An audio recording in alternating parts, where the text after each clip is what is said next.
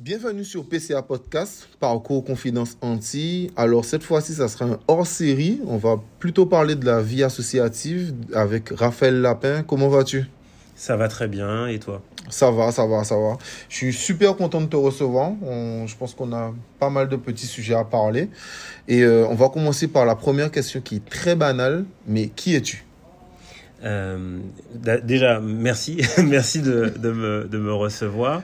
Euh, merci à, à PCA et merci à, à Neg Magazine qui Totalement. est, qui est en partenariat, je crois, sur ce, C'est ça. sur ce hors-série. Euh, alors, qui suis-je? C'est effectivement une question qui, qui est banale, euh, on se, qu'on se pose entre nous, euh, mais je trouve que la réponse est, est rarement banale euh, quand, euh, quand on, on- on la formule. Elle, est, elle, est, elle est rarement banale parce que assez souvent les gens se définissent par ce qu'ils font plus que par ce qu'ils sont. Alors, moi qui suis-je C'est donc c'est le verbe être hein, que tu as que tu as utilisé. C'est ça, c'est ça. Alors, bah, je suis guadeloupéen. Euh, je suis guadeloupéen. Je crois que je suis encore jeune, euh, puisque j'ai 29 ans. Euh, je suis un Guadeloupéen qui est amoureux de son pays, de son île, qui est amour. Je pense que ouais, dans, dans le verbe être, il y a aussi ça, les valeurs qu'on porte, l'amour, la bienveillance, voilà. Après, qu'est-ce que je fais? Ça, c'est, autre chose. Ce que je fais, c'est, ben, je, je suis avocat. Euh, je- je- j'enseigne et, euh, et puis euh, j'essaye de porter une gomme et je crois qu'on va en parler puisque je suis président d'association également. C'est ça. Ben, on, va, on, va vraiment en parler. Je te remercie pour, pour, ce, cette bonne introduction. Alors, comme tu l'as rappelé, c'est vrai. on- Donc là, ça sera un- podcast un peu particulier parce que ça sera en partenariat avec Neg Magazine. Donc, ça sera aussi sur de l'écrit. Donc, on, on remercie Neg Magazine pour euh, certaines questions qui ne sont pas de moi, mais qui sont de Neg Magazine.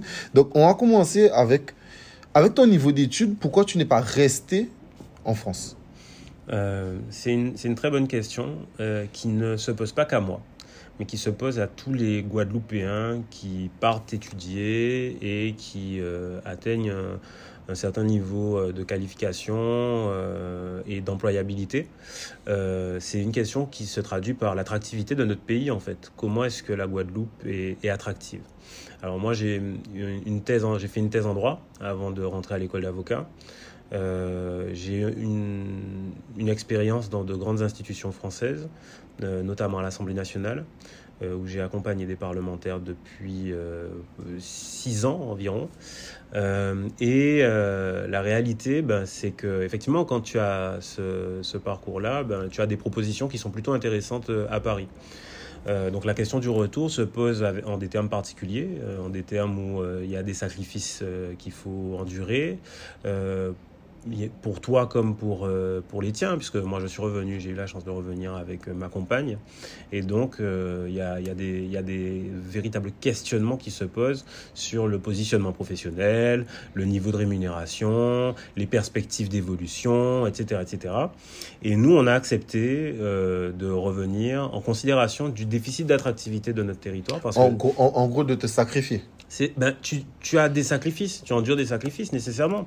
Euh, bon, on peut parler de nous, mais on peut parler aussi de, de ceux qu'on connaît. Moi, je, je, je- connais tellement de, de camarades qui, qui sont rentrés et qui ont fait des sacrifices financiers très lourds.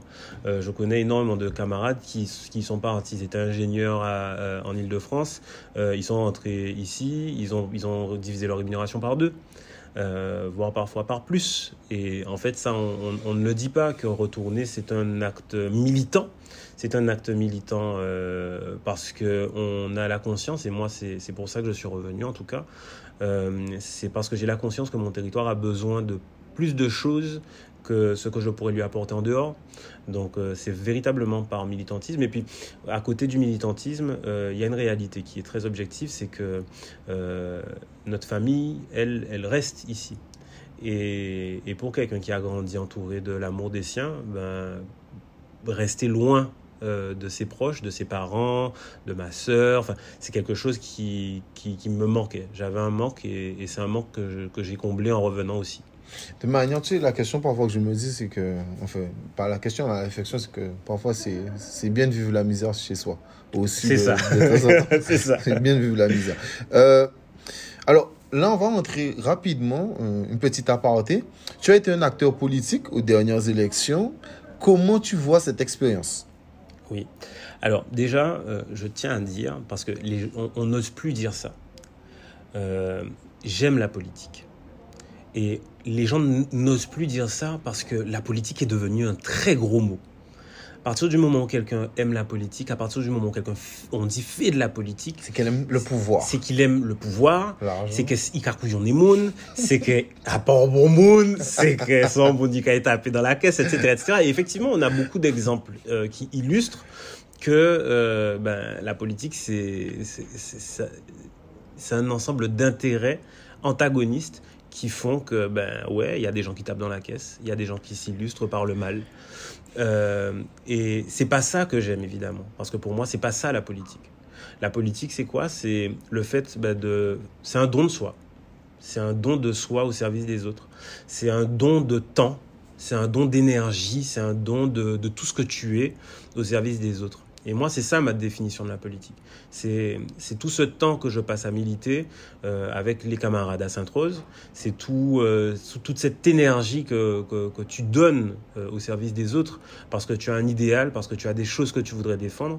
Et, oui, moi, c'est ça que j'aime. Et j'aime la politique parce que ben, je me retrouve, je me sens utile quand je fais ces choses-là.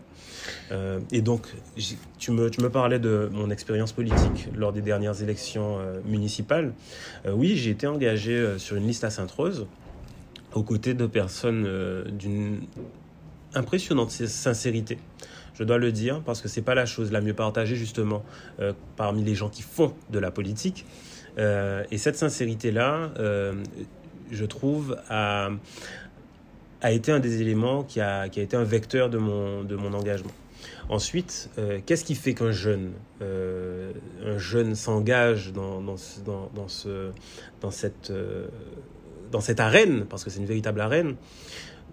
Personnellement, ce que je disais en, en, meeting, et, je trouve que enfin, c'était sincère, c'est que moi, j'ai pas envie de m'engager contre.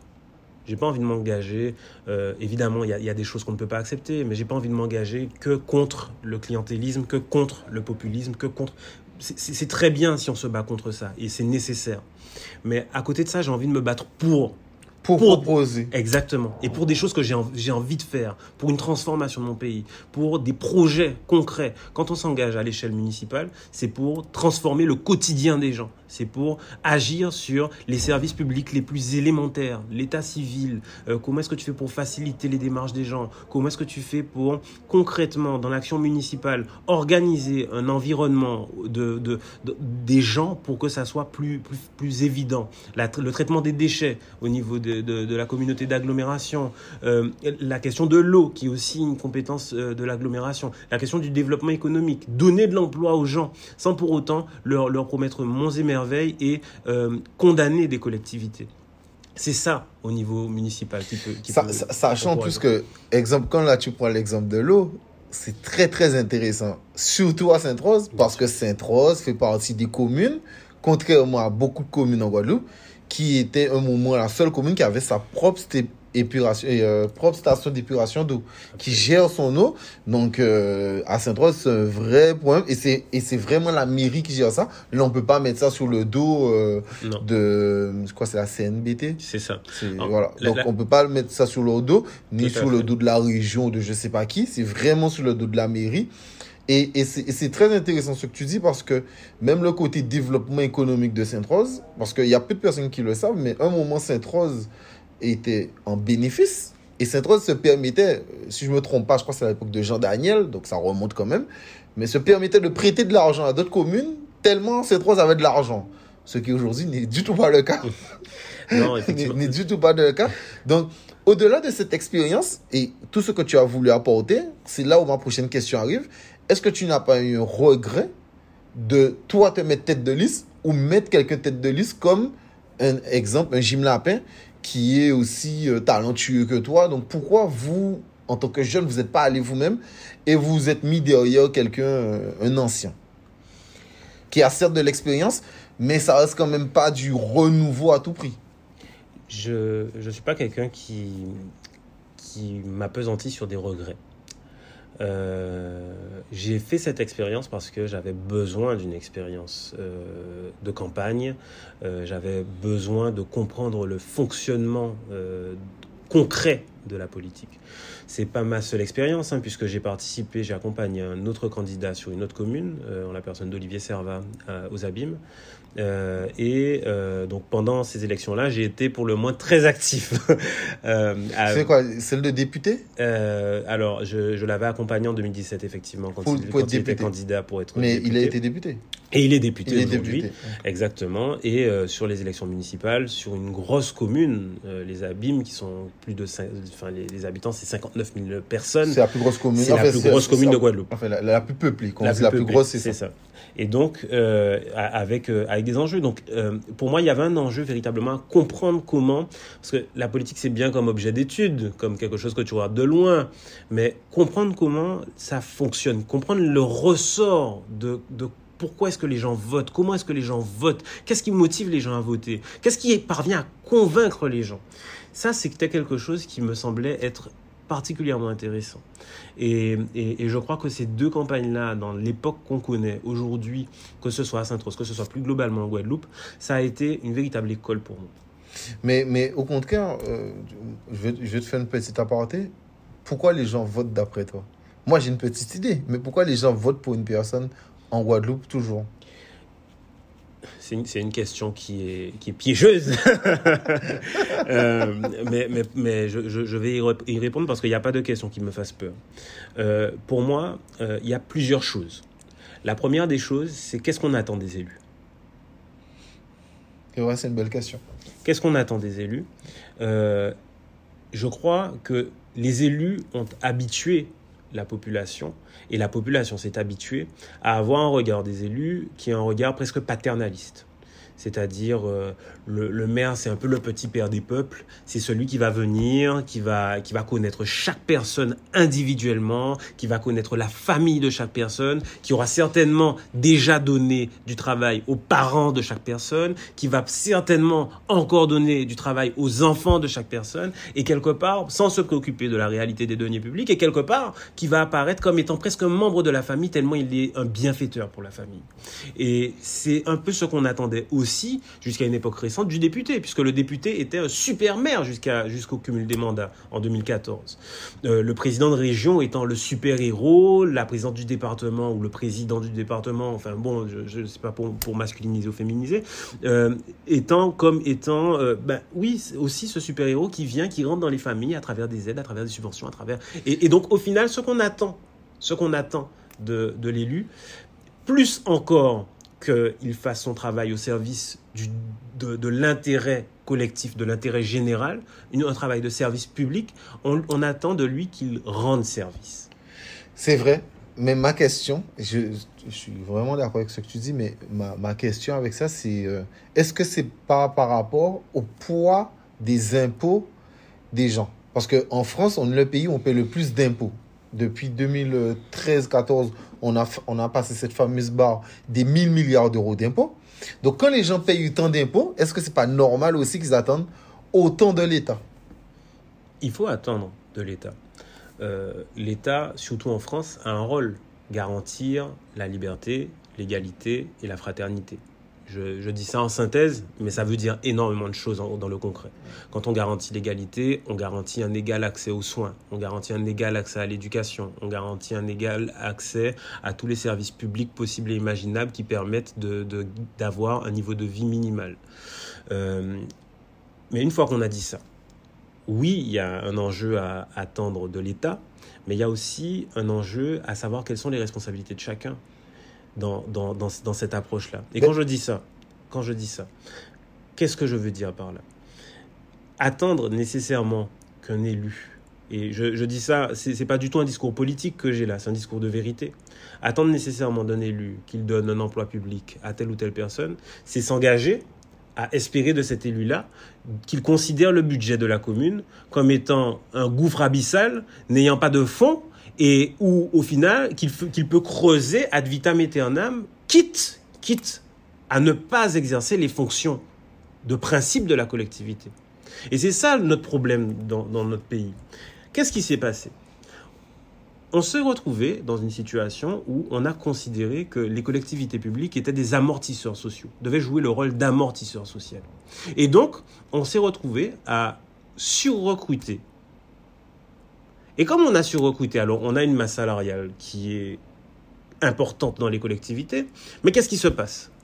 Les mêmes collectivités qui ont joué le rôle d'amortisseur social se retrouvent aujourd'hui à jouer le rôle d'accélérateur de chômage. Pourquoi? Une collectivité qui a un budget qui est totalement plombé, c'est une collectivité qui ne paie pas les entreprises guadeloupéennes qui travaillent pour elle. Et une entreprise guadeloupéenne qui n'est pas payée, c'est une entreprise qui met la clé sous la porte et qui fout des salariés au chômage. C'est ça la réalité. Et en plus, dans les deux cas, c'est-à-dire qu'elle ne peut pas payer les fournisseurs et elle ne peut pas payer ses employés. C'est ça. C'est-à-dire qu'à des deux côtés, personne personne n'y gagne. C'est ça. Et donc, c'est pour ça que je, je, dis qu'une collectivité qui a eu un temps un rôle d'amortisseur social, sur le long terme, se transforme en un accélérateur de chômage de masse et, de chômage important. Pourquoi? Parce que non seulement elle ne va pas effectivement payer des, entreprises qui accomplissent des services normaux pour elle, mais en plus, elle se retrouve dans l'incapacité de financer des investissements qui auraient pu servir au développement économique. La réalité, c'est que dans un territoire comme la Guadeloupe, on, on a dit, hein, on a 24% de chômage. C'est pas un slogan 24% de chômage, c'est une réalité. 24% des personnes actives en âge de travailler n'ont pas de travail. C'est ça la réalité de notre pays. Et donc, qu'est-ce qu'on fait? On continue de se dire, comme M. voté bon moins, en quel bâtiment on travail. Comme Et au final, au mépris de la réalité, qui est que la majorité de notre population ne doit pas compter sur un emploi euh, de complaisance à certains égards. C'est très dur ce que je dis, mais c'est une réalité. Et donc, en contrepartie, imaginons une, une, collectivité qui a, qui a, un fonctionnement un peu plus rationnel. Ça veut dire une collectivité qui a un taux d'emploi raisonnable, rationnel par rapport à ses capacités, qui investit de manière euh, proportionnelle et donc qui génère dans la sphère privée de l'emploi. Ça veut dire qu'il y a une entreprise qui va pouvoir compter sur la collectivité pour obtenir des marchés dans le respect des règles évidemment, et puis qui va pouvoir embaucher pour ça. Mais cette entreprise-là, comme elle aura déjà euh, un fonctionnement qui sera garanti par la commande publique, eh bien de l'autre côté, elle va pouvoir développer une activité au service du privé et embaucher de nouveau. Et c'est comme ça qu'on rentre dans un, dans un cycle vertueux. On ne peut pas attendre, sauf à rentrer, et à ce moment-là, je dirais banco, sauf à rentrer dans un système où on décide que c'est un système communiste, on ne peut pas considérer qu'on attend tout de l'autorité publique. Si on décide qu'on rentre dans un système communiste, avec planification, collectivisation, ça veut dire bitin à tout le monde, c'est bitin à l'État, eh ben, à ce moment-là, effectivement, on rebat les cartes. Mais ce n'est pas le cas aujourd'hui. C'est vrai, c'est vrai. Euh, là, on va euh, rentrer dans ton parcours associatif. Donc, pourquoi avoir créé GOM et est-ce que ton métier juridique t'a aidé dans... Euh, en fait, dans la création de, cette association Absolument. Euh, alors, euh, GOM, euh, Guadeloupe en mouvement. Euh, c'est notre association qu'on a, qu'on a créée le 27 mai 2020. Euh, et on, on, voudrait en faire un, témoignage, un cadeau de ce que la jeunesse guadeloupéenne veut pour son pays. Je disais tout à l'heure qu'on ne peut pas toujours tout attendre d'autrui, de l'État. Eh bien, nous, avec GOM, on demande à chacune et à chacun qui GOM zo capote pays là. Un peu comme euh, ce que JFK disait. JFK te disait ne te demande pas ce que ton pays peut faire pour toi, mais demande-toi ce que tu peux faire pour ton pays. Et ben nous, nous commandons des Guadeloupéens et Guadeloupéennes qui gagnent au des pays là. Et concrètement, comment est-ce que, Parce avec que je, ta capacité, je, tu je, peux changer le pays? Je te coupe deux secondes, mais je crois que c'est pas si c'est euh, De Gaulle ou euh, Mitterrand qui disait pareil. Tu sais, c'est le côté euh, un citoyen des droits, mais il a aussi des devoirs. C'est ça. Donc, euh, je, je, je, suis totalement d'accord avec ce que tu dis. Vas-y, je te laisse continuer. Et, et, et même au-delà encore du devoir, il y a aussi une dimension, je, crois beaucoup dans l'énergie. L'énergie que chacune et chacun a de transformer son environnement. Chacun a une capacité de transformation du monde. Et, et en fait, moi, ce que je demande, c'est comment est-ce qu'on emploie cette énergie-là, comment est-ce qu'on emploie cette capacité-là pour transformer le monde qui nous entoure? Et GOM, c'est ça. Gomme, c'est euh, ben, on invite chacune et chacun à porter sa pierre à l'édifice du, pays Guadeloupe. Euh, Est-ce que mon, ma profession m'a aidé à, à, constituer ça matériellement? Oui, puisque effectivement, on, écrit des statuts plus facilement quand on, quand, on, quand on sait le faire. Mais à côté de ça, euh, le parcours que j'ai, qui est le mien, m'a permis de d'identifier euh, les, les, sources de crispation, de difficultés dans notre pays, et me permet aujourd'hui de formuler déjà des propositions. Et, euh, et on va enchaîner tu sais, euh, sur euh, pour, pourquoi avoir créé GOM. On a compris le pourquoi, mais pourquoi ne pas être rentré dans une autre association? Parce qu'il y a plein d'associations en Guadeloupe, nous sommes d'accord. Donc pourquoi tu n'es pas rentré dans une association qui, euh, je sais pas, euh, exemple, Moon Guadeloupe. Tu vois, Moon Guadeloupe ou exemple LKP, euh, enfin, il y en a plein, quoi. Oui, il y en a, y en a, il y en a plusieurs. Mm. Euh, tu as des syndicats, tu as des organisations spontanées, tu as des associations, tu as des mouvements, des mouvements politiques, tu as, tu as pléthore de formes.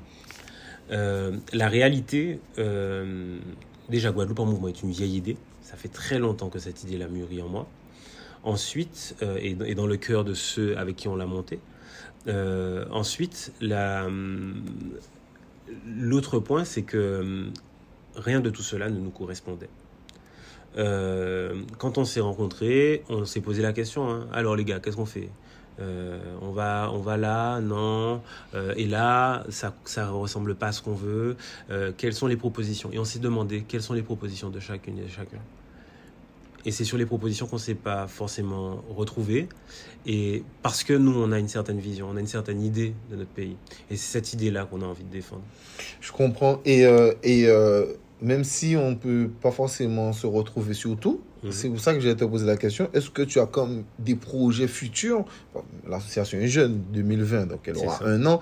Mais est-ce que au moins dans, dans ta planification, est-ce que tu as des projets futurs en collaboration avec euh, d'autres associations? Absolument. Euh, énormément de projets.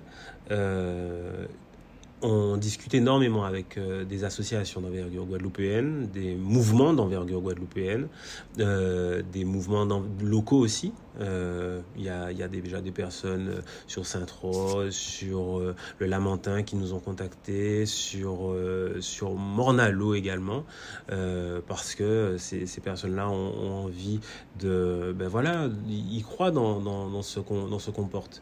Et, et moi, ce, ce, que, ce que je souhaite, c'est que Guadeloupe en mouvement euh, aille aussi loin que, possible dans, cette perspective-là. Quels sont les projets qu'on pourrait porter en commun? Je crois qu'un projet de société pour notre pays, euh, ce, serait bien. Et oui, c'est pas parce que euh, on ne partage pas tous les points que des convergences ne sont pas possibles. Et moi, je crois que je, je, crois dans la capacité, je te disais ça hein, tout à l'heure, dans la capacité de transformation. Et pour transformer les choses, parfois, il faut une conjugaison d'énergie qui vont dans le même sens. je suis totalement d'accord. Mais en gros, pour bien comprendre, GOM, c'est plusieurs acteurs qui, de chacun de leur côté, portent leur pierre à l'édifice pour la Guadeloupe. De leur côté et ensemble. Euh, tu, on, on, Mais avant tout, déjà de leur côté. Des, oui, c'est-à-dire qu'il faut, il faut, il faut partager la philosophie. Et, et, évidemment, on a été à la rencontre, on a été rechercher des personnes qui étaient ces personnes-là, des, des, des, des gammeurs. C'est la communauté des gammeurs. On a, on a inventé un mot pour ces, pour ces gens-là. Ce sont les gammeurs et les gammaises. Euh, et, et, oui, euh, ce sont des personnes qui, dans leur vie, déjà, portent des gommes et qu'on a invités et qui ont souhaité porter leur gomme aussi au sein de notre association. Et tu le sais puisque tu y as participé, on a fait un très beau débat, un très beau boucantage sur la question de l'éducation. Où il y avait du monde. Où il y avait du monde. Où il y avait du euh, monde. Un, un, très beau boucantage sur, euh, sur l'eau, où il y avait aussi euh, du monde. Euh, un très beau... On, a, on, a, on a commencé un truc, ça s'appelle Marcher en là, et où on, invite des personnes à découvrir ou à redécouvrir les traces de leur pays, avec à chaque fois des petits points historiques sur les lieux qu'on qu qu visite. Parce que on croit dans, dans la capacité de chacun de s'émanciper à travers la connaissance du territoire. La liberté réside dans la connaissance. C'est vrai, c'est vrai, c'est vrai. Et euh, là, on va plus parler à Raphaël Lapin plus spécifiquement à toi. Là, Mhm. c'est plus ton avis que je vais rechercher parce que pour ceux qui ne le savent pas, tu as écrit un livre Mhm. qui s'appelle.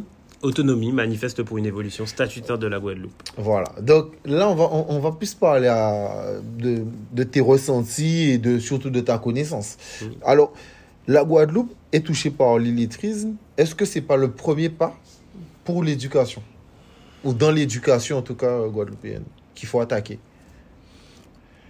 Moi, je, serais plutôt d'avis, euh, plutôt que d'observer des conséquences, de chercher les causes. Euh, l'illettrisme, on, le constate, et c'est et c'est pas d'aujourd'hui qu'on constate l'illettrisme. Quelles sont les causes? La misère sociale de notre territoire, pour moi, est le premier facteur d'illettrisme. Un enfant qui va à l'école euh, sans rien dans le ventre ne pourra jamais rien mettre dans la tête les méthodes de- d'enseignement et les contenus pédagogiques euh, sont, et d'ailleurs c'est ce que notre boucantage a révélé, sont à bien des égards étrangers à la réalité de notre, de notre peuple guadeloupéen.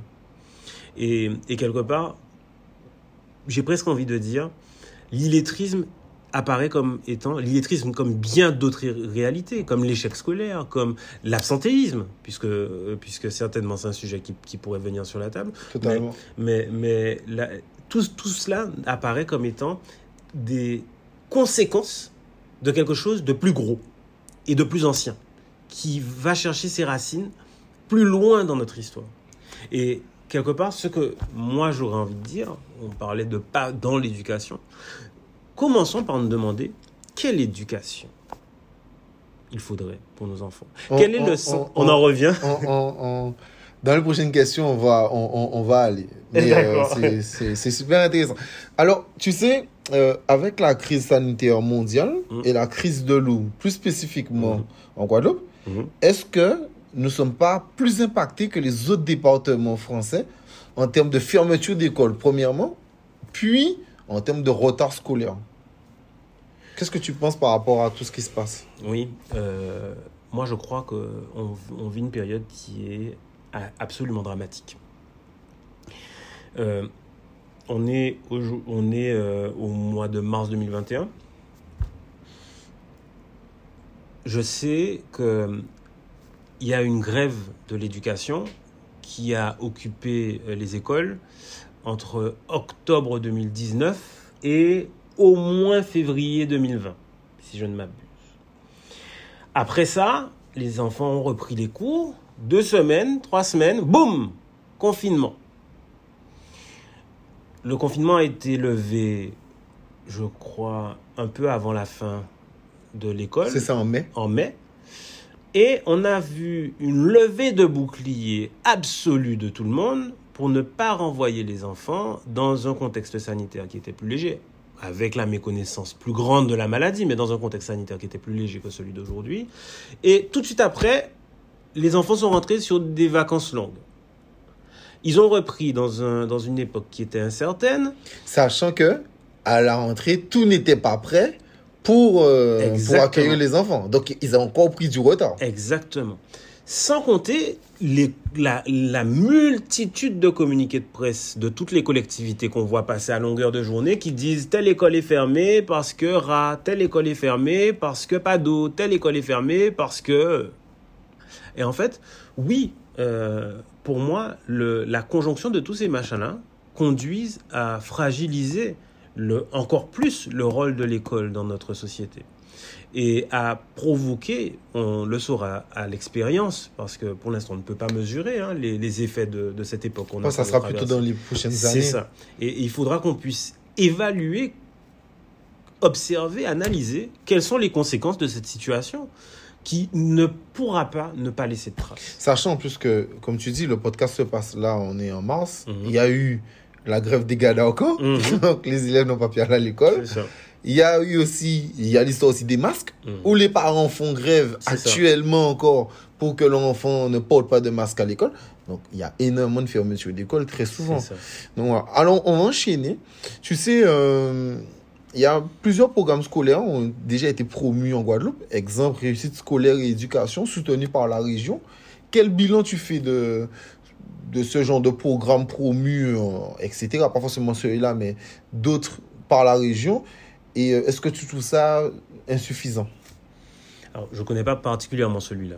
Euh, en revanche, ce que je sais, c'est effectivement la région joue un rôle en matière de formation professionnelle, euh, avec les écoles de la deuxième chance, avec un certain nombre de dispositifs, Guadeloupe Formation, avec un certain nombre de dispositifs qui ont pour ambition de répondre à la, problématique du défaut de formation de notre jeunesse.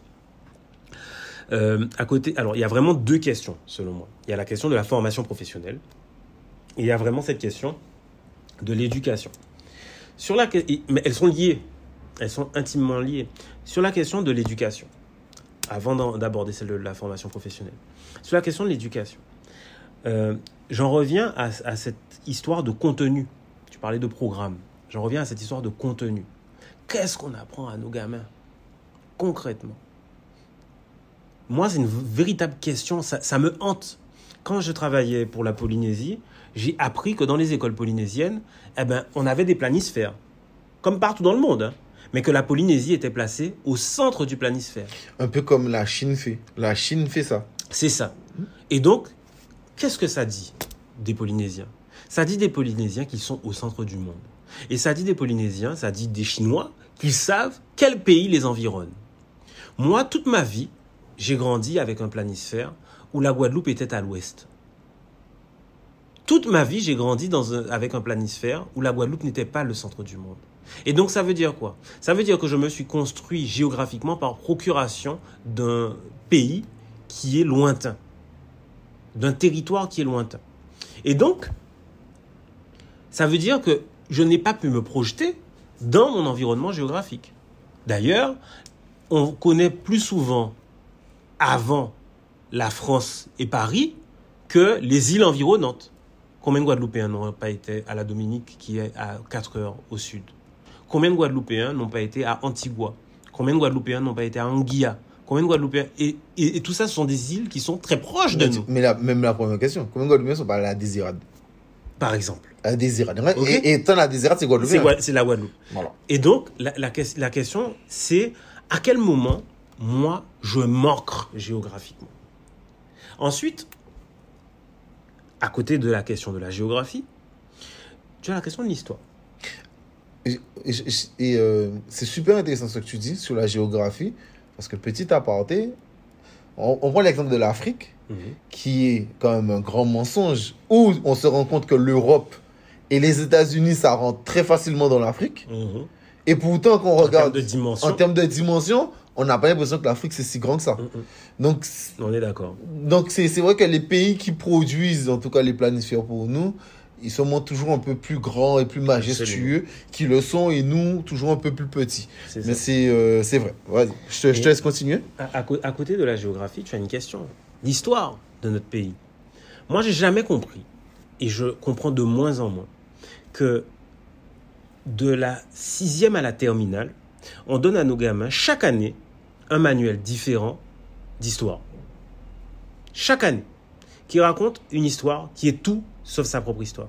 Et que de la sixième à la terminale, il faut, pour l'histoire des Antilles Guyane, un petit manuel comme ça, de 70 pages, pour histoire, géographie des Antilles Guyane. A pas pour dire, il y a qui pour l'histoire à, à, à Pep Guadeloupe. A pas pour dire, il y a qui pour histoire à Saint-Martin. A pas pour dire, il y a qui pour histoire à Saint-Barth. A pas pour dire, il y a qui pour histoire à Martinique. Et je peux continuer comme ça pour la Guyane. C'est on le petit bitin livrette à 70 pages pour faire une synthèse à tout pays en nous. Considérer, nous te des peps sans histoire. Et en fait, moi, ça m'intrigue combien de fois Combien de, combien de fois nos enfants ont ouvert ces bouquins-là? Ce bouquin-là, ce petit, seul bouquin-là. Combien de, combien de, combien de, de, héros locaux nos enfants connaissent?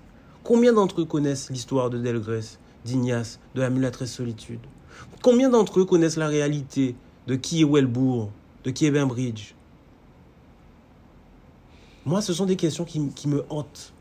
Mais, mais, mais tu sais, et euh, c'est c'est vraiment, depuis tout à l'heure je le dis, mais c'est vrai, c'est réellement intéressant ce que tu dis parce que quand j'ai commencé le podcast, c'est pour ça que j'ai voulu le lancer. C'est vraiment le côté où euh, mettre des gens en avant qui font des choses. Parce que le problème, c'est que même dans la réussite, on parle toujours des mêmes. Steve Jobs, Elon Musk actuellement, Bill Gates, etc. Sauf que ces gens ne sont pas dans notre paradigme.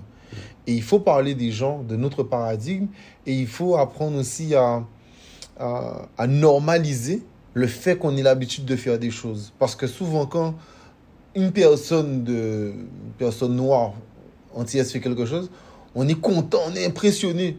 Alors qu'en soi, il y a plein de Guadeloupéens qui ont toujours fait des choses et qui font beaucoup de choses, Absolument. que ce soit dans le monde ou etc. Dans le sport, on va même pas parler. Euh, Terre de champion, on porte vraiment bien notre nom. Bien Terre sûr, de champion. Et il y a plein de noms où euh, ça se passe très bien. Un moment, je regardais en équipe de France, il y avait au moins 6-7 joueurs qui venaient de la Guadeloupe. Mhm. Donc, tu vois, c'est, je, suis, je suis vraiment d'accord avec toi sur le côté que on connaît pas forcément notre histoire. Et on, pourquoi? Parce qu'on nous a pas appris à les mettre en avant. Et on connaît. Alors, moi, en, tant que Guadeloupéen, ça me dérange. Mais, euh, mais moi, je, je, je peux essayer de comprendre la mentalité de la France en se disant oui, mais il faut que tout le monde apprenne la même histoire pour pouvoir former un pays. Parce que tu vois, exemple, c'est ce que Kadhafi expliquait sur euh, le livre vert, sur le côté que c'est compliqué de faire euh, un pays en partant d'un village, puis une commune, une ville et ensuite un pays, et qu'il faut souvent une histoire commune. Mais c'est vrai qu'aujourd'hui, vu que les Antilles, et plus particulièrement les- les- le peuple noir, a le côté nationaliste, on a besoin de nos propres repères avant d'avoir les repères euh, de Vercingétorix ou de Clovis. Absolument. Et, et, et j'allais te poser la question en plus. Est-ce qu'il faudrait pour toi euh, un programme plus spécifique à la Guadeloupe Donc je pense que la, réponse c'est oui. La réponse est éminemment oui. Euh, en fait, je, je crois que le système. euh, alors, je vais employer des mots compliqués, mais après, je vais, je vais essayer de, de simplifier. Le système de Westphalie, les États-nations, où un État correspond à une nation et essaye sur tout son territoire d'avoir un récit national, d'avoir une logique, une langue, une manière de fonctionner, c'est un système qui a vécu. Un seul pouvoir, c'est un système qui a vécu. Ça veut dire, pour moi, le, le principe même de la France, une nation, a vécu. Et ça, il faut qu'on se le dise. Ça n'est plus possible au 21e siècle. Au 21e siècle, le, principe de l'État féodal qui pense que toutes les seigneuries sont soumises à la, euh, à la couronne ne fonctionne plus. Parce qu'on a tous un téléphone dans nos mains qui est connecté à Internet et on, peut tous avoir accès à l'information en direct. Donc on n'attend plus de l'État euh, unitaire euh, qu'il nous donne l'information. Moi, je suis un fédéraliste et j'assume d'être fédéraliste. La France est un État fédéral qui s'ignore. Et elle continue de mentir à sa population en disant qu'elle est euh, unique. C'est ça la réalité. Lorsque je regarde que dans la Constitution de la République française, il y a un titre qui est consacré à un pays qui a une citoyenneté, qui est la Nouvelle-Calédonie, c'est la preuve que la France est déjà un État fédéral. Quand je regarde la situation de l'Alsace-Lorraine, la situation de la Polynésie française, la situation de Saint-Barth, de Saint-Martin, la situation de la Guyane, quand je regarde, parce que je peux aller plus loin, l'histoire de la Bretagne par rapport à l'histoire du reste de la France, l'histoire de Lyon et la situation administrative de la métropole du Grand Lyon, l'île de France, la ville de Paris, tout ça sont autant de preuves que la France est un État fédéral qui s'ignore. Mais après, on peut continuer de faire semblant et se dire que oui, la répartition des pouvoirs est toujours une monarchie une et unique. Mais on se mentirait d'autant plus que aujourd'hui, les États n'ont plus de pouvoir comme avant. Les États ont transféré une grande partie de leur pouvoir à des ensembles supranationaux. L'Union européenne, l'ASEAN en Asie, euh, le Mercosur euh, au, sud de- de- de- des États-Unis, les États-Unis eux-mêmes, l'ALENA, et j'en passe. Et j'en passe. Et en fait, la réalité, c'est que le pouvoir de l'État-nation n'est plus ce qu'il était. Et c'est d'ailleurs pour ça que moi, je ne suis pas indépendantiste ou souverainiste. C'est parce qu'en réalité, On, on- on va avec cette question. oui, non, mais cette, réalité objective du monde, où les pouvoirs, où cartes des pouvoirs sont totalement rebattues entre les, entre les, euh, les, les organisations supranationales et les collectivités territoriales. Et puis, il ne faut pas oublier, ma thèse a porté sur le pouvoir des entreprises privées à l'échelle multinationale. Il ne faut pas oublier le pouvoir aujourd'hui qu'ont des entreprises multinationales. On Alors- les appelle les GAFA pour Alors, les plus puissants. Et, et c'est super intéressant sur les GAFA parce que les GAFA, on te dit que dans 5 ans, ils feront le, le chiffre d'affaires de l'Union européenne. De l'Union européenne, et je crois que dans 10 ans, 10 ou 15 ans, ils feront, ils feront le PIB mondial. Euh, c'est énorme. Alors, pour les gens qui ne savent pas, au cas où, Amazon seul déjà fait déjà, je crois, au moins entre peut-être la moitié ou trois quarts du PIB français. C'est énorme. C'est- mais c'est géant, C'est gigantesque. Et là, on en parle sur le ton de la conversation, mais la- les réalités que ça, ça, ce qu'on dit là, renferme, sont absolument sans limite. Parce que qu'est-ce qu'on constate? On constate que ces entreprises-là se retrouvent à devenir des émetteurs de normes.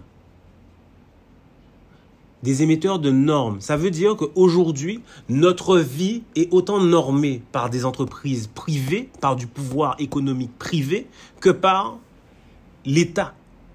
Mais on le, on le voit, exemple, avec, avec la, dernière, la dernière polémique WhatsApp, qui a ça. voulu changer les conditions. Et les gens ont tellement pris l'habitude d'aller sur WhatsApp que beaucoup se sentent un peu bloqués. et C'est assez compliqué, quoi. Mais c'est c'est vrai qu'ils mettent euh, totalement leurs normes. On va, on va avancer. On va avancer. Euh, Est-ce que, pour toi, il y a euh, un lien euh, entre notre modèle social et culturel qui fait qu'en 2015, la Guadeloupe a le record de l'absentéisme? Alors, tu as commencé à répondre, je t'ai Mhm. coupé. J'ai j'ai hâte d'entendre ta réponse sur ça. Oui, mais en fait, pour moi, on en revient à, à, cette, à cette question euh, de, euh, ben oui, du modèle culturel et du fait qu'on veut, euh, on veut calquer à tout prix quelque chose qui ne correspond pas forcément à la réalité de notre territoire. Je connais très bien des personnes qui ont réussi économiquement, mais en ne passant pas par euh, les canons traditionnels de l'école républicaine. Ça veut dire euh, euh, aller du CP à la terminale en étant premier de la classe, en étant toujours devant, en levant le doigt, en parlant, machin, en étant très, très sérieux. Ça veut dire aussi qu'ils n'ont pas forcément suivi de voie universitaire ou de grandes écoles ou de machin. Ce sont des personnes qui ont, qui ont eu des cursus professionnels, ce sont des personnes qui sont rentrées très vite dans la vie active, sauf que ils avaient une chose qu'on n'apprend pas à l'école, c'est l'amour de leur job. L'amour de ce qu'ils faisaient. Euh, l'amour, par exemple, du bétail pour ceux qui ont réussi dans, dans, dans, l'agriculture et dans l'élevage. L'amour de la terre pour ceux qui ont réussi dans, l'agriculture à proprement parler. L'amour de, ben, de l'objet, par exemple, quand tu es mécanicien et que tu, tu- ben, par ton art, tu réussis à boire et manger. Et en fait, pour moi, c'est la preuve que ce qu'on nous apprend comme étant un modèle classique et idéal de réussite, c'est à mille lieues de la réalité. Et là, je parle pour ceux qui veulent vivre selon les canons d'une société capitaliste et qui veulent avoir un salaire décent, etc. Mais il y a tellement de moyens de, de vivre en étant épanoui sans pour autant répondre à ça. Et, et moi, c'est la question que j'ai envie de poser. Quand on parlait d'absentéisme, mais, mais l'absentéisme comme étant encore une fois le résultat d'un ensemble de choses qui ne correspondent pas à une réalité. Pourquoi est-ce qu'on est absent? Quand on aime quelque chose, on est absent. C'est vrai, non, c'est vrai. Mais non, mais si on peut rappeler, on peut absent. Ça, c'est vrai. Ça, c'est vrai. On débite, d'ailleurs, puis on débite, on peut pas absent tellement. T'as tellement aimé ça. C'est- oh, oh. Ouais, c'est Donc, la, réalité, la réalité, c'est qu'il faut qu'on se pose les bonnes questions. Mais tu penses peut-être qu'il faut changer le système scolaire d'une manière que. Pas plus intéressant, mais euh, moins, euh, moins en mode Charlemagne, je sais pas. Tu vois. Oui, moins, moins en mode euh, abattage, moins en mode euh, industrie de, Mais- de, de l'éducation. Mais d'ailleurs, c'est très intéressant et, euh, ce, ce sujet parce que ce qui, ce qui me fait toujours sourire, c'est que l'homme le plus riche de, de Chine, qui a fait Alibaba, euh, j'oublie son. Jack Ma. Mhm. Jack Ma euh, a été refusé partout, n'a pas fait de grandes études. Il a même été refusé en tant que vendeur à KFC. Et, et il a réussi. Euh, on, on, sait très bien pour euh, Mark Zuckerberg, c'est pareil. Mhm. euh, Steve Mhm. Jobs, c'est pareil. Et, et même Sarkozy avait cette fameuse phrase un jour que j'avais entendue en conférence de presse. Il disait que tous ses collaborateurs étaient beaucoup plus diplômés que lui. Mhm. Mais c'est lui le président de la République. Donc, est-ce c'est- c'est vrai que, alors, l'absentéisme, c'est grave, mais est-ce que c'est grave quand euh, c'est vrai, si tu as une passion à côté que, que tu aimes réellement, et que, est-ce que c'est vraiment ce qui va t'empêcher de réussir? Pour moi, il n'y a pas un modèle de réussite. Il y en Euh, a plusieurs. Oui, il y a plusieurs modèles de réussite. En revanche, euh, ce que je sais, et ça, ça, c'est crucial, euh, souvent il y, a des- il y a des tests, euh, il y, a- il y a un test de personnalité ou je sais pas quoi, on te demande euh, euh, est-ce que si tu avais des enfants ou est-ce que, tes en- que tu préférais que tes enfants réussissent à l'école ou qu'ils soient heureux? Ben Moi, je répondrais systématiquement que mes enfants soient heureux. Parce que si ils sont heureux euh, en étant artistes éloignés des savoirs académiques, eh ben, au moins ils seront heureux. Alors, je, je, je- j'espère pour eux qu'ils auront toujours de quoi se sustenter, mais je, veux, je, je pense qu'il nous faut une société épanouie Avant tout. avant tout.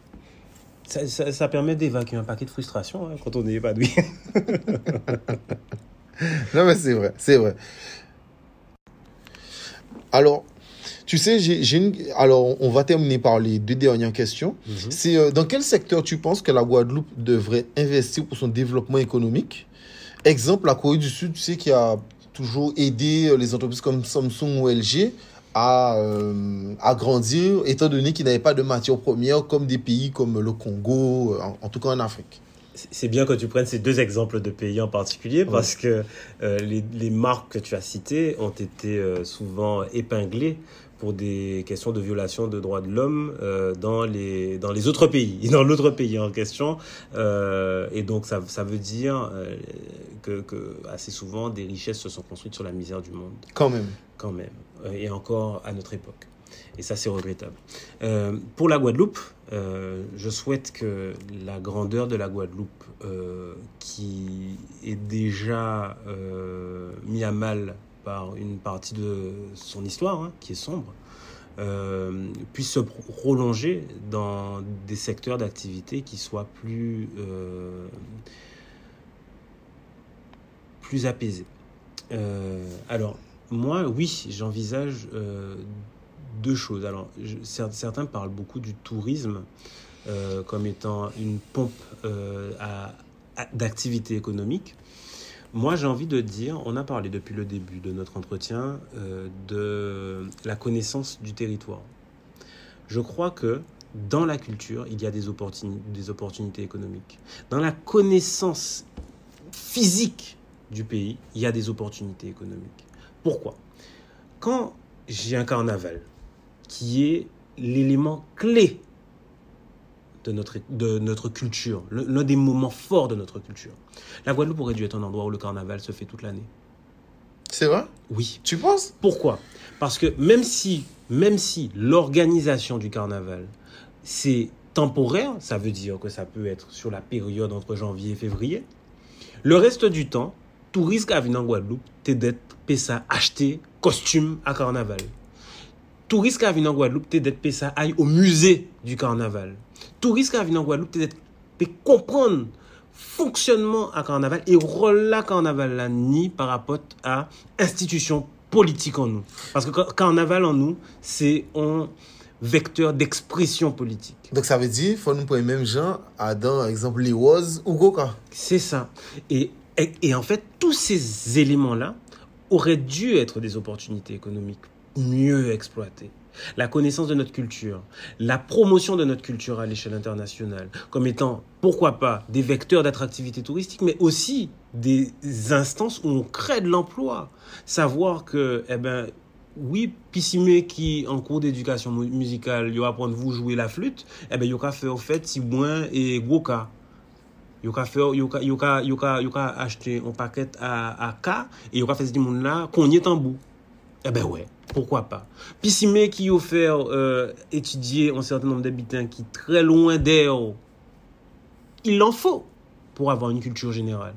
Men fò yo te ke mande le profeseur d'art plastik, Tant pis, s'il vous plaît, qui Jean nous a fait en cas. Tant pis, s'il vous plaît, qui Jean nous a et, et maquillé en, en monde qui a défilé. Euh, qui, qui rôle à, en sang là en carnaval, etc., etc. Et tout ça, ça, crée des opportunités économiques parce qu'on a la connaissance du truc. Et évidemment, il faut plus de personnes pour pouvoir faire des cas, parce que sinon c'est un truc qui va, qui va se perdre, et d'autres que nous viendront le faire à notre place. Non, mais c'est ça, ça, ça super intéressant ça quoi dire parce que à un moment là que imaginons toute l'école Guadeloupe qui a décidé de faire kabati moun, ça ba bon monde travail, Oh. faut entretenir, etc. Donc euh, non non c'est une belle idée. Nous quand il finit par la dernière question là qui, qui est quand même peu longue à la fois. Mhm. Qui identité bon des Antilles et déjà Guadeloupe plus spécifiquement? Oui, pour, pour moi, euh, alors, ni moun qu'a parlé de, des Antilles qui font peuple. Euh, Monsieur Gama, notamment, euh, qu'a parlé de ça dans l'Ivaille, en lit livre là. Euh, en bien, mais débattre avec Monsieur Gama. Donc, en, en ces six, podcasts-là, on, rappelle, parce que je pense que on partage le, le constat, mais certaines perspectives nous, nous font être en parallèle. Moi, je parle du peuple guadeloupéen, parce que c'est celui que je connais. Je parlerai de nos frères martiniquais, qui sont un peuple aussi. Et donc, euh, j'ai envie de dire que nous avons nos ressemblances, et je, crois fort dans nos ressemblances, mais je crois aussi que nous avons nos, particularités. Et, qui font qu'on on, peut devenir ensemble des alliés très puissants, si on accepte d'être ce que nous sommes, en fait. Euh, je crois dans l'identité guadeloupéenne. Je crois profondément dans l'identité guadeloupéenne. Mais qu'est-ce que l'identité guadeloupéenne pour toi? Alors, j'ai envie de te citer Saint-Augustin. Saint-Augustin qui te dit le temps. Tant qu'on ne me pose pas la question, je sais ce qu'il est. À partir du moment où la question est posée, je ne sais plus. Et l'identité guadeloupéenne, c'est souvent ce qui se passe avec les Guadeloupéens. Quand tu demandes aux Guadeloupéens, mais qu'est-ce que ça veut dire de Guadeloupéen Ils ne comprennent pas ça. Et c'est pour ça qu'on se trompe assez souvent de réponse. On pense, on a le réflexe de penser que être Guadeloupéen, c'est une question de couleur de peau. Et donc on se fâche avec des personnes qui sont de couleurs de peau différentes. On entretient euh, parfois un racisme euh, euh, à l'égard de telle ou telle communauté. Alors que, en définitive, être Guadeloupéen, pour moi, c'est à qui point on aime mes pays. Et lorsque tu, tu, tu réponds à la question de l'identité par ce degré d'amour, là, tu parviens à identifier les choses. Et quelque part, effectivement, on y Guadeloupéen nègre, Guadeloupéen indien, Guadeloupéen blanc, Guadeloupéen syrien, libanais, on y Guadeloupéen toute couleur. Et en définitive, toutes ces mondes-là, ça, c'est Guadeloupéen.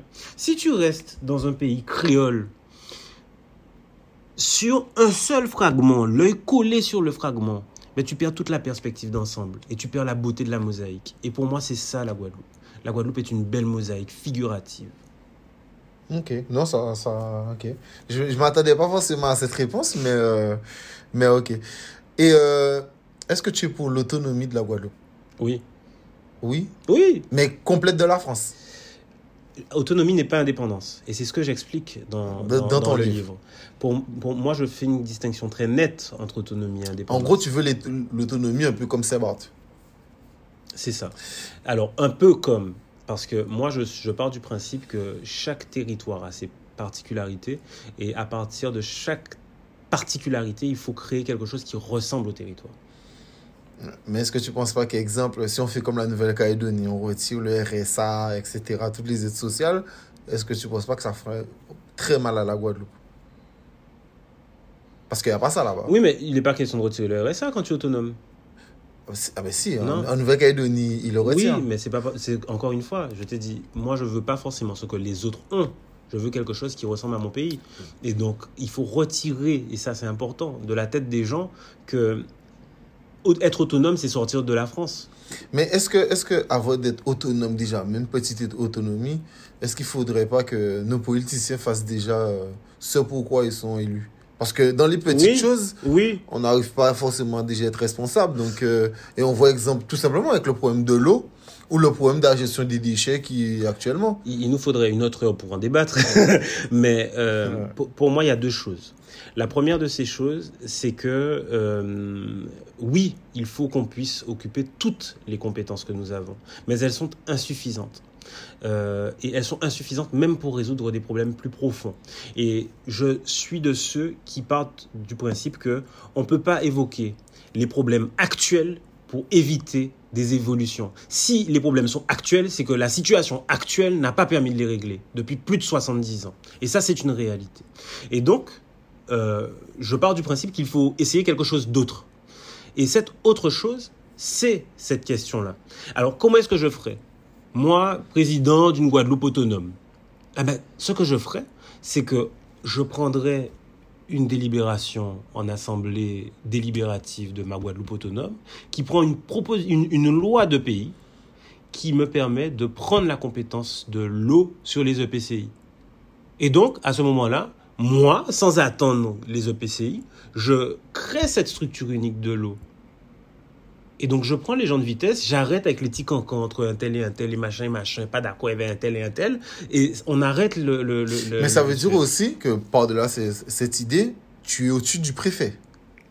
J'ai une capacité d'intervention dans les domaines qui sont de la compétence des collectivités locales. Donc, et, donc tu es au-dessus du préfet. Et, sur ces questions-là, euh, oui. Parce que, ben, de toute façon, j'ai une autonomie de gestion. Hein. Non, mais non, parce que c'est un peu ce, que parfois les gens oublient, c'est que les maires, c'est bien gentil, mais parfois les... Euh, comment expliquer ça? Le préfet, il a quand même, ben, c'est un peu le mini-président de la Guadeloupe, quoi. Il a des compétences qui sont du domaine du régalien, mais les collectivités territoriales ont une compétence qui est de principe et ils ont ce qu'on appelle l'autonomie. Euh, déjà, aujourd'hui, il y a ce qu'on appelle le principe de liberté d'administration des collectivités territoriales. Et donc, le préfet a un, a un rôle de contrôle mais c'est très compliqué ça. Hein. Il a un rôle de contrôle sur certaines compétences des collectivités, mais sur d'autres sur d'autres aspects, il ne peut il ne peut pas obliger aux contraintes des collectivités à faire certaines choses. Donc oui, à un moment donné, euh, avec certaines compétences particulières de la collectivité, notamment une, une compétence législative, la possibilité d'intervenir dans le domaine de la loi pour la pour la collectivité, pour les besoins du territoire, eh ben moi t'es déjà à d'autres niveaux si question à de l'eau là. Nous pas qu'à faire débat toujours. Mais bon, on a dit ça, mais c'est mon préféré eh, garder, dit ouais, mais si ou autonome, eh, qui j'en fait pour régler le problème de là? Mais la réalité, c'est que on peut pas, pour moi, utiliser de vieilles recettes pour obtenir des résultats différents mais de toute manière, Einstein dit que celui qui. Euh, il n'y a qu'un fou pour refaire la même chose en pensant que le résultat sera, différent. Exactement. Euh, Je te remercie. Avec plaisir. Merci à Neg Magazine pour euh, les questions. Merci à toi. Merci à toi. Je vous conseille d'aller sur GOM. Tu as le site internet où vous expliquez très bien les choses. Les beaux comptages, etc. c'est super bien. Moi, je suis allé. Vous parlez aux gens et tout le monde peut donner son avis. Donc, ça permet vraiment comme tu dis, de chacun vraiment porte sa pierre à l'édifice. En plus, l'avantage, c'est qu'il y a des petits t-shirts, il y a à manger, il y a à boire quand, quand c'est là. Donc, euh, c'est très bon. Donc, n'hésitez pas à venir. Merci encore. Il faut des gens comme toi dans l'associatif. Merci. Et euh, on fera peut-être un autre épisode parce qu'on a beaucoup de choses à se dire. Absolument. Merci encore. À un autre soleil. Merci à vous de nous avoir écoutés. N'hésitez pas à nous suivre sur notre page Instagram, PCA Podcast 97, pour suivre et écouter les autres podcasts. Allez, à la prochaine.